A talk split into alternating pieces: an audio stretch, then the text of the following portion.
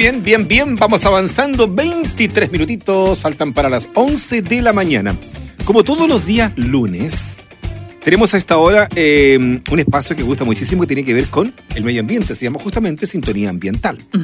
Y hoy día, obviamente, eh, para que la gente vayamos contextualizando un poco, esta sección en la que integrantes de la comunidad de la Facultad de Ciencias Agropecuarias y Medio Ambiente de la Universidad de la Frontera comparten con la audiencia información de interés sobre medio ambiente, producción alimentaria, salud, protección animal, avance biotecnológico y muchas cosas más. Y hoy día tenemos un tema re interesante que es lo que es la fruticultura.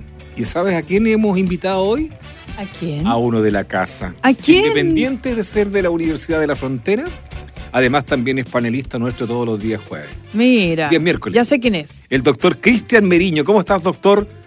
Hola Rolando, hola Beatriz, ¿cómo están? Hola, Nos muy bien. encontramos por partida doble toca. Sí, parece que empezando la semana hoy. Ingeniero agrónomo, investigador y académico de la Facultad de Ciencias Agropecuarias y Medio Ambiente de la Universidad de la Frontera. Doctor Meriño, comenzamos con la pregunta al tiro. Al tiro. Perfecto. ¿Podría contarnos a grandes rasgos sobre qué se trata o qué es la fruticultura y el trabajo que significa aquello?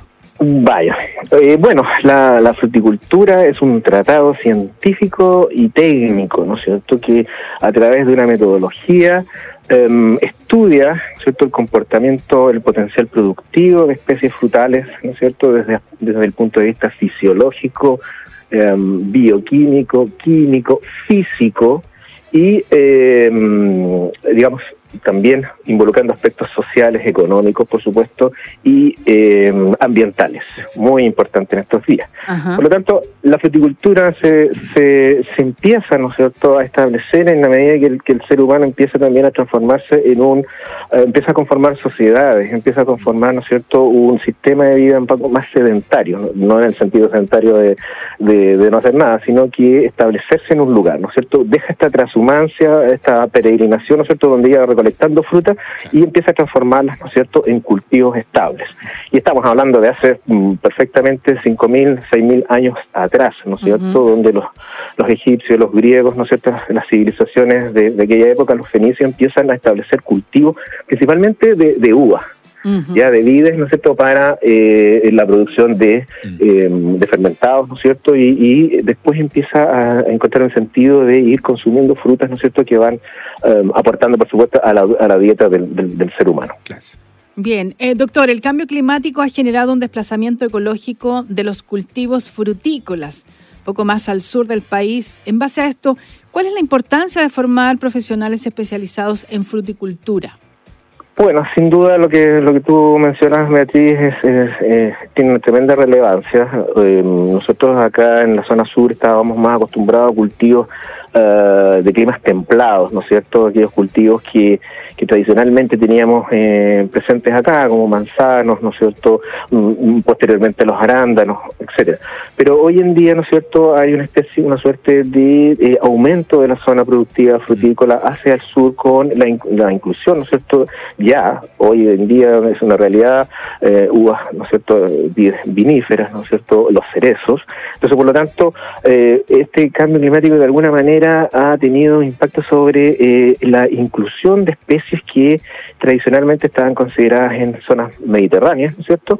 Y ahora estamos eh, ya eh, eh, incorporándolas, ¿no es cierto? Y los próximos años no es nada extrañar que tengamos eh, más especies de este tipo, ¿no es cierto?, en nuestra zona. Bien, supimos recientemente que se ha sumado a la oferta de programas de posgrado el Magíster en Fruticultura. ¿Usted nos podría adelantar de qué se trata este programa? Bueno, en, eh, tomándome de la pregunta que, que hiciste, Beatriz, eh, respecto de formar profesionales, claro, estos profesionales tienen que ir, ¿no es cierto?, enfocados hacia esto, hacia la inclusión de nuevas especies, ¿no es cierto?, nuevos tratados, ahora nuevas tecnologías.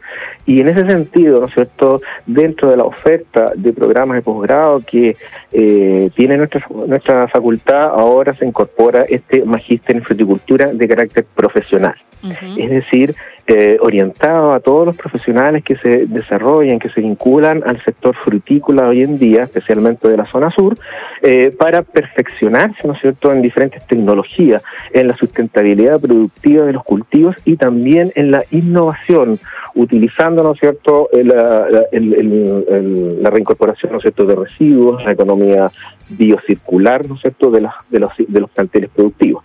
En ese sentido, entonces, nuestro magíster eh, nuevo, que hemos trabajado ya durante dos años en este, hasta la semana pasada proyecto, hoy en día ya es una realidad y por lo tanto ya abrimos una, una oferta, ¿no es cierto?, para marzo 2023 para todos los profesionales, ¿no es cierto?, que lo, así lo requieran, ¿no es cierto?, eh, especializarse en, en esta área eh, de la fruticultura.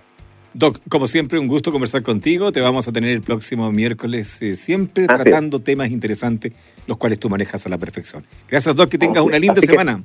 ya, vale. Lo, último, los dejo entonces invitados a que, a que se interioricen respecto a la información de este nuevo magíster, ¿no es cierto? Sobre, sobre todo de los profesionales que están eh, actualmente vinculados al, sector productivo. ¿Cómo lo hacemos? ¿Dónde vamos para eso?